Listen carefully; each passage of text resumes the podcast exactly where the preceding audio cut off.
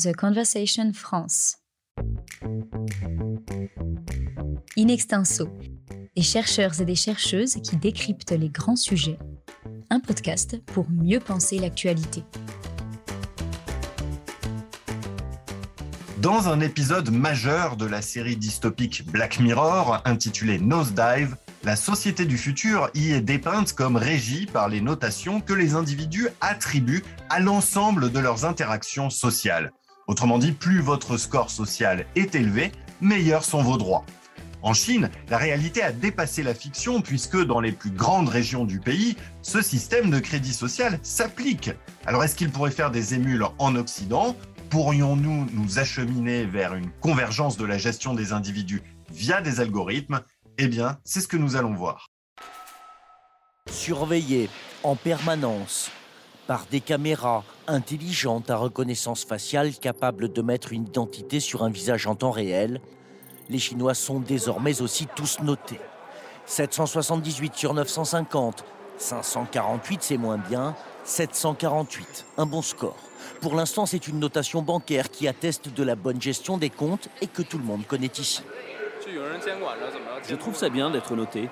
Dans une société, il faut qu'il y ait des règles. Ces notes, ça nous oblige à bien nous comporter. Ça peut vous paraître effrayant, mais en Chine, c'est comme ça, on a l'habitude. De toute façon, on n'a pas le choix.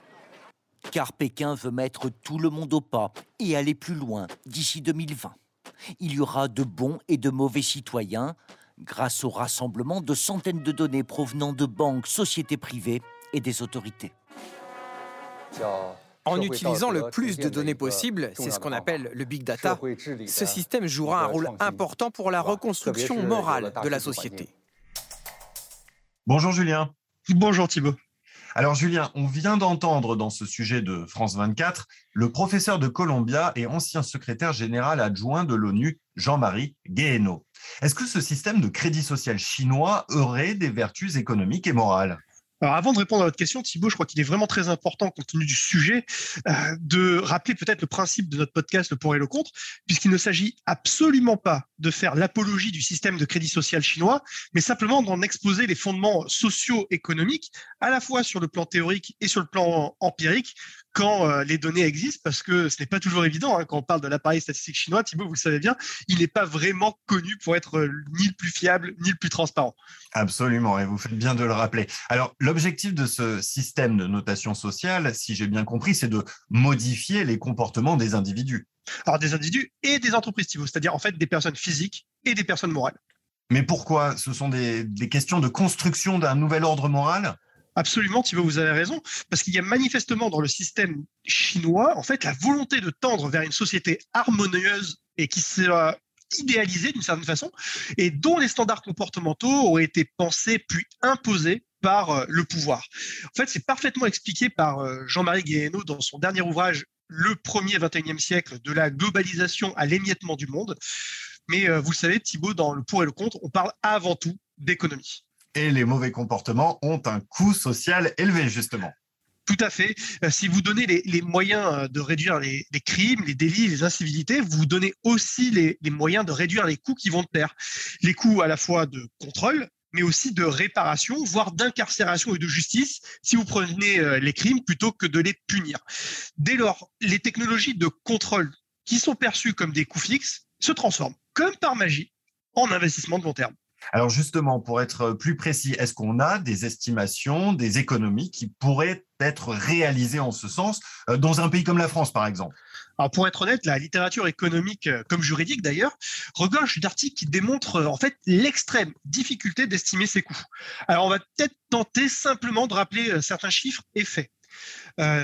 Peut-être un premier chiffre, 2 413 663. En fait, c'est le nombre total de crimes et délits recensés en 2020 en France métropolitaine, qui comprennent, entre autres choses, les homicides, les vols, les agressions, les escroqueries et j'en passe. Et attention, on ne parle là que des crimes et délits effectivement constatés par la police et la gendarmerie. Il faudrait y ajouter tous les euh, autres crimes et délits, mais aussi toutes les autres incivilités. Oui, les incivilités qui ont un coût autant social qu'économique, comme par exemple, euh, lorsqu'on jette un mégot de cigarette par terre, cela engendre un coût social par la dégradation de l'espace public commun et un coût économique de nettoyage, tout simplement. Tout à fait. Euh, pour ne parler que du coût économique, d'ailleurs, Jacques Bichot, qui est professeur émérite de l'université de Lyon 3, Institut, eh bien, il a réalisé une étude pour le compte de l'Institut pour la justice. Il a estimé le coût des crimes et délits à 234 milliards d'euros, soit plus de 10 points de PIB effectivement, c'est énorme. Et encore, on n'évoque même pas les dépenses publiques liées au contrôle et aux sanctions. Oui, les activités régaliennes de police, de justice, de défense. En, 2019, c'était 6% de la dépense publique. Et on ne parle là que des dépenses régaliennes, pas des dépenses locales, par exemple en matière de police municipale ou des dépenses d'administration générale. Vous écoutez In Extenso, le podcast qui donne la parole à la recherche. Donc en fait, mis euh, bout à bout, on voit que le coût total pour la collectivité est colossal et euh, finalement on comprend mieux l'intérêt d'un système de crédit social tel que celui qui existe en Chine. Alors n'allez pas trop vite en besogne Thibault, nous sommes encore loin du compte. Les chiffres sont quand même vertigineux hein, et j'imagine que c'est pas fini, on pourra en ajouter d'autres. Non, effectivement, car il reste deux dimensions à prendre en considération à mon sens, Thibault. Déjà la première d'entre elles, nous n'avons parlé jusqu'à présent que des crimes et des délits, mais en toute rigueur, il faudrait ajouter les fraudes sociales et fiscales, qu'elles soient d'ailleurs le fait de particuliers ou d'entreprises. Alors justement, est-ce qu'on a des chiffres sur ces fraudes sociales et ces fiscales? Alors, je dirais plutôt de vagues estimations, Thibault. Sur euh, les fraudes sociales, peut-être. On, a un rapport de la Cour des comptes de 2020 qui fait état d'un milliard d'euros de fraudes avérées, c'est-à-dire détectées par les organismes sociaux. Mais euh, l'ancien magistrat de la délégation nationale à la lutte contre la fraude, euh, qui est Charles Prats, eh bien, lui, il évalue à plus de 50 milliards d'euros par an. Quant à la fraude fiscale, euh, bah, le flou est encore plus de mise, si j'ose dire, puisque les services de Bercy ne s'empressent pas de communiquer ouvertement sur le problème, disons-le ainsi. On pourrait citer euh, néanmoins le, rapport de 2018 du syndicat solidaire finances publiques qui estime quand même la somme colossale de 80 milliards d'euros par an. Alors, vous empilez les milliards à la chaîne, Julien, quand même aujourd'hui. Et d'ailleurs, je crois que c'est pas fini puisque vous évoquiez une deuxième dimension à prendre en compte. Effectivement, il y a une deuxième dimension à prendre en compte parce que, à mon sens, il faudrait prendre en considération euh, ce qui concerne le manque à gagner en fait imputable au comportement déviant et à nos efforts en fait pour les réduire et les sanctionner. Et là aussi, on a des chiffres? On a au moins le livre La société de défiance, qui a été euh, coécrit par les économistes Yann Algan et Pierre Cahuc. En fait, ils sont intéressés dans leurs travaux à montrer comment une société dans laquelle la confiance entre les personnes physiques et morales s'étiole perd en efficacité. Leur principale conclusion, euh, c'était que relativement à des sociétés où la confiance inter-individu est plus forte, nous abandonnons environ 5 points de PIB et 3 points de chômage. Et ça, ça chiffre de nouveau en milliards. Hein. Donc, euh, on l'a bien compris, la principale vertu du système de crédit social tel qu'il est appliqué en Chine, c'est de modeler les comportements pour les rendre vertueux sur le plan collectif et puisqu'on parle d'économie, engendrer des gains et des économies substantielles. Est-ce que, au-delà de ces considérations chiffrées, est-ce qu'il y a d'autres arguments favorables à ce système que nous pourrions verser au dossier, Julien, avant de passer à la partie contre, bien sûr? Alors, en quelques mots, j'en verrai peut-être trois.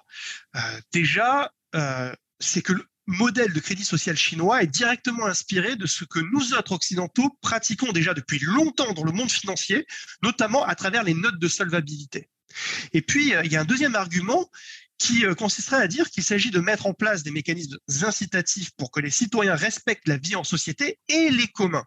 Or, la littérature économique a maintes fois montré la pertinence et l'efficience de ce qu'on appelle ces nudges, hein, qui visent à modifier les comportements à travers des systèmes de bonus-malus, par exemple, à condition que cela se fasse dans un cadre bienveillant qui favorise la compréhension des conséquences de ces actes.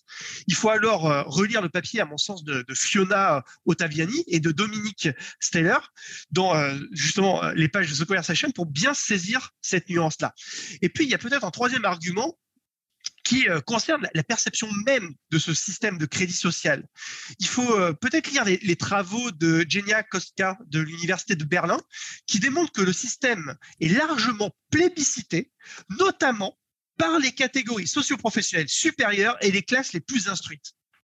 Eh bien, merci euh, d'avoir fait le tour de cette partie pour. Julien, on va passer à la partie contre, mais avant cela, je voudrais qu'on écoute un nouvel extrait tiré d'un reportage de France 24, encore une fois.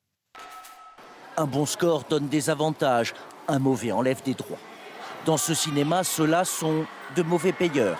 Les visages que nous avons dissimulés, les noms, les adresses se retrouvent en haut de l'affiche. C'est une question de principe.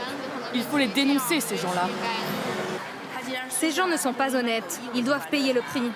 Ne pas rembourser C'est normal de payer ses dettes, sinon il faut les mettre sur la liste noire. Cette liste noire, la voici, établie par la Cour suprême pour ces mauvais citoyens dont la note est tombée à zéro. Elle concerne des entreprises, mais aussi 23 millions d'individus à ce jour. Parmi eux, un journaliste, Yuru. Il se serait approché d'un peu trop près des affaires de corruption de hauts responsables du parti. Alors Julien, on vient d'entendre un nouvel extrait de Sujet de France 24 sur le système de crédit social chinois, les restrictions de liberté, les dénonciations en place publique des mauvais citoyens, les atteintes à la liberté d'information. Euh, vous, vous l'admettrez quand même, hein, tout cela fait un peu froid dans le dos. Hein. Ah oui, effectivement, surtout quand on le regarde avec notre système de valeurs occidental. Alors, justement, quels seraient les principaux arguments contre, Julien Par où commencer euh, je, crois que l'argument que je retiendrai peut-être en premier, euh, en tout cas celui auquel je suis personnellement le plus sensible, euh, c'est peut-être l'argument de la négation du libre arbitre. Hein. le, le, système de crise sociale, en fait, finalement, il réfute euh, le libre arbitre.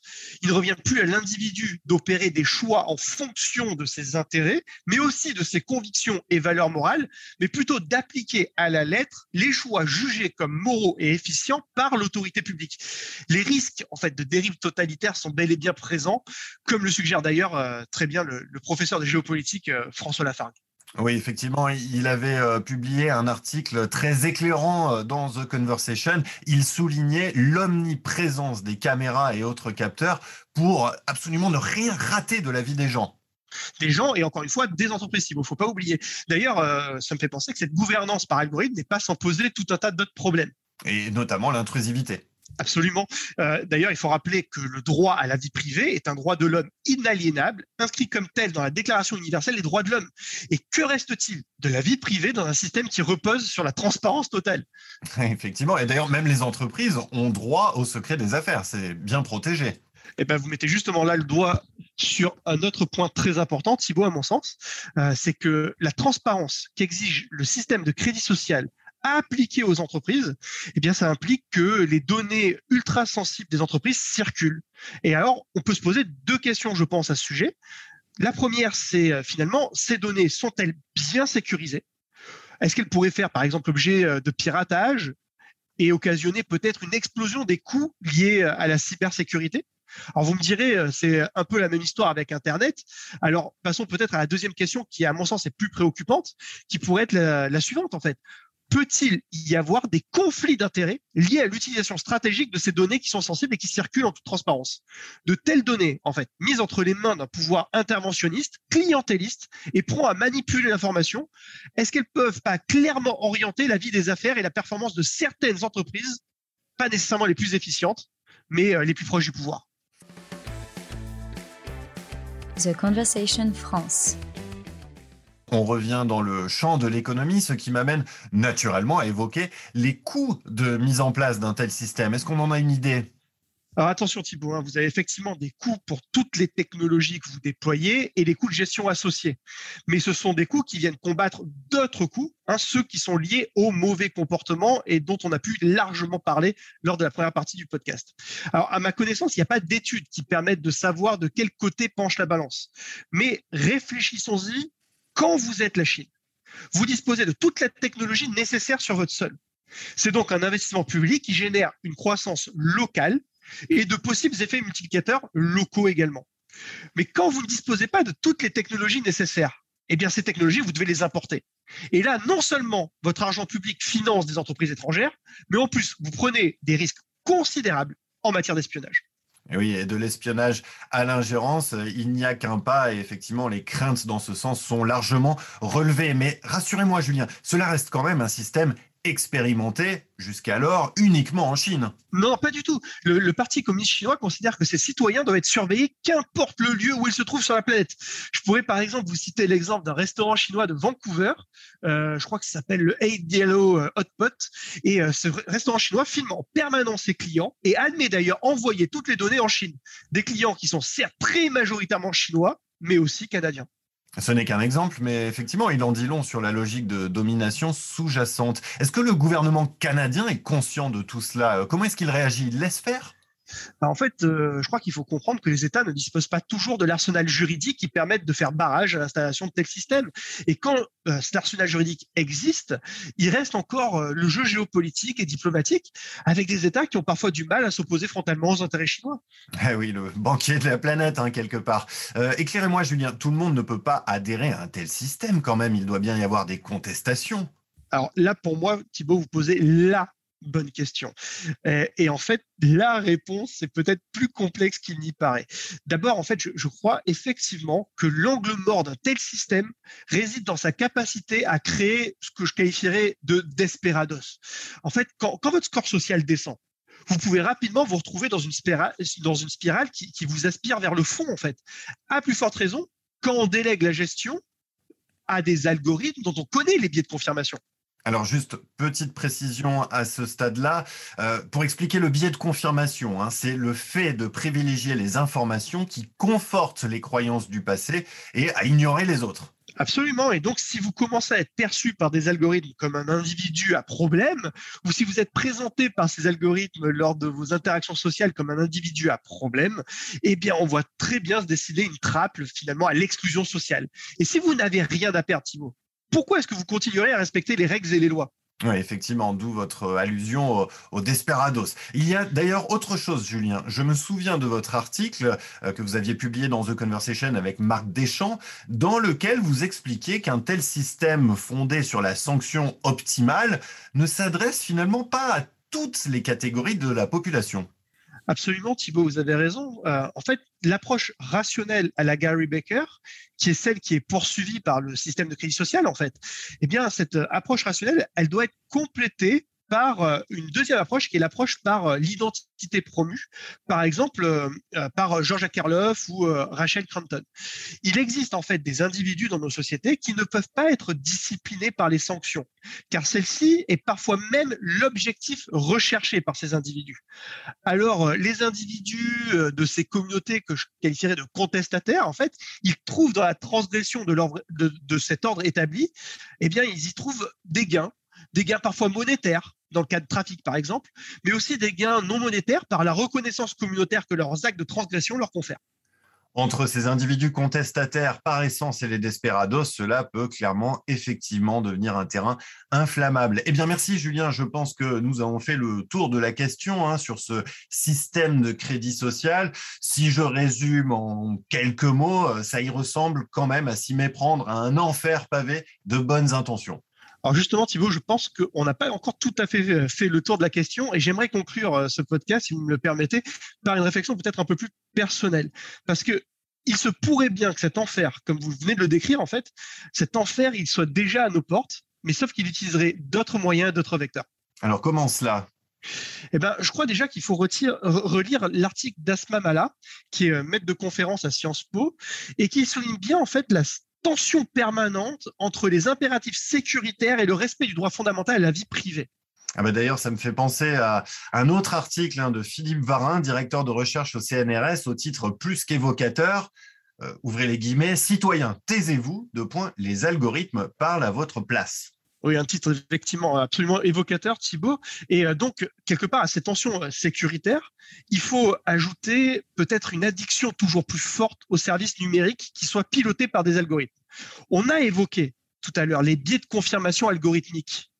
Ces biais ils finissent par nous enfermer dans des bulles de filtre, c'est-à-dire des communautés de gens qui pensent exactement la même chose que nous, ce qui finit fatalement par nous conforter dans nos opinions et finit par créer ce que Jérôme Fourquet appelle des archipels. Or, ces archipels sont de plus en plus véhéments. On le voit très bien aujourd'hui. On ne dialogue plus entre les archipels. On s'insulte, on se défie, et parfois même physiquement. Il suffit de se rendre sur les réseaux sociaux pour le constater. Un Pas de place pour la modération. Pas sur Internet, Thibault, il n'y a pas de modération. Sur Internet, tout pousse à la confrontation plutôt qu'à la nuance. Car plus les opinions sont tranchées, plus le nombre de clics augmente, et plus le nombre de clics augmente, plus les revenus euh, publicitaires, finalement, suivent la même tendance. Si je résume, la résultante de tout ça, c'est quoi? C'est un, les algorithmes créent les conditions d'un éclatement de la société en des tas d'archipels toujours plus petits et toujours plus véhéments. Et deux, on a une autocensure permanente des individus modérés et des intellectuels qui ne veulent pas risquer d'alimenter la polémique et de récolter finalement la violence euh, à la fois verbale et physique que leur imposent les groupes de pression. Et donc, finalement, pas besoin de système de crédit social pour uniformiser les comportements et la pensée. Internet s'en charge.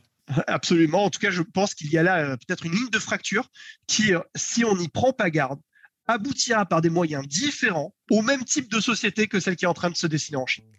Eh bien, merci euh, beaucoup Julien d'avoir fait le tour de cette question à l'occasion de, de ce numéro de pour et du contre sur le système de notation sociale. Et je vous donne rendez-vous très bientôt pour un prochain épisode. Merci encore. In Extenso est un podcast de The Conversation.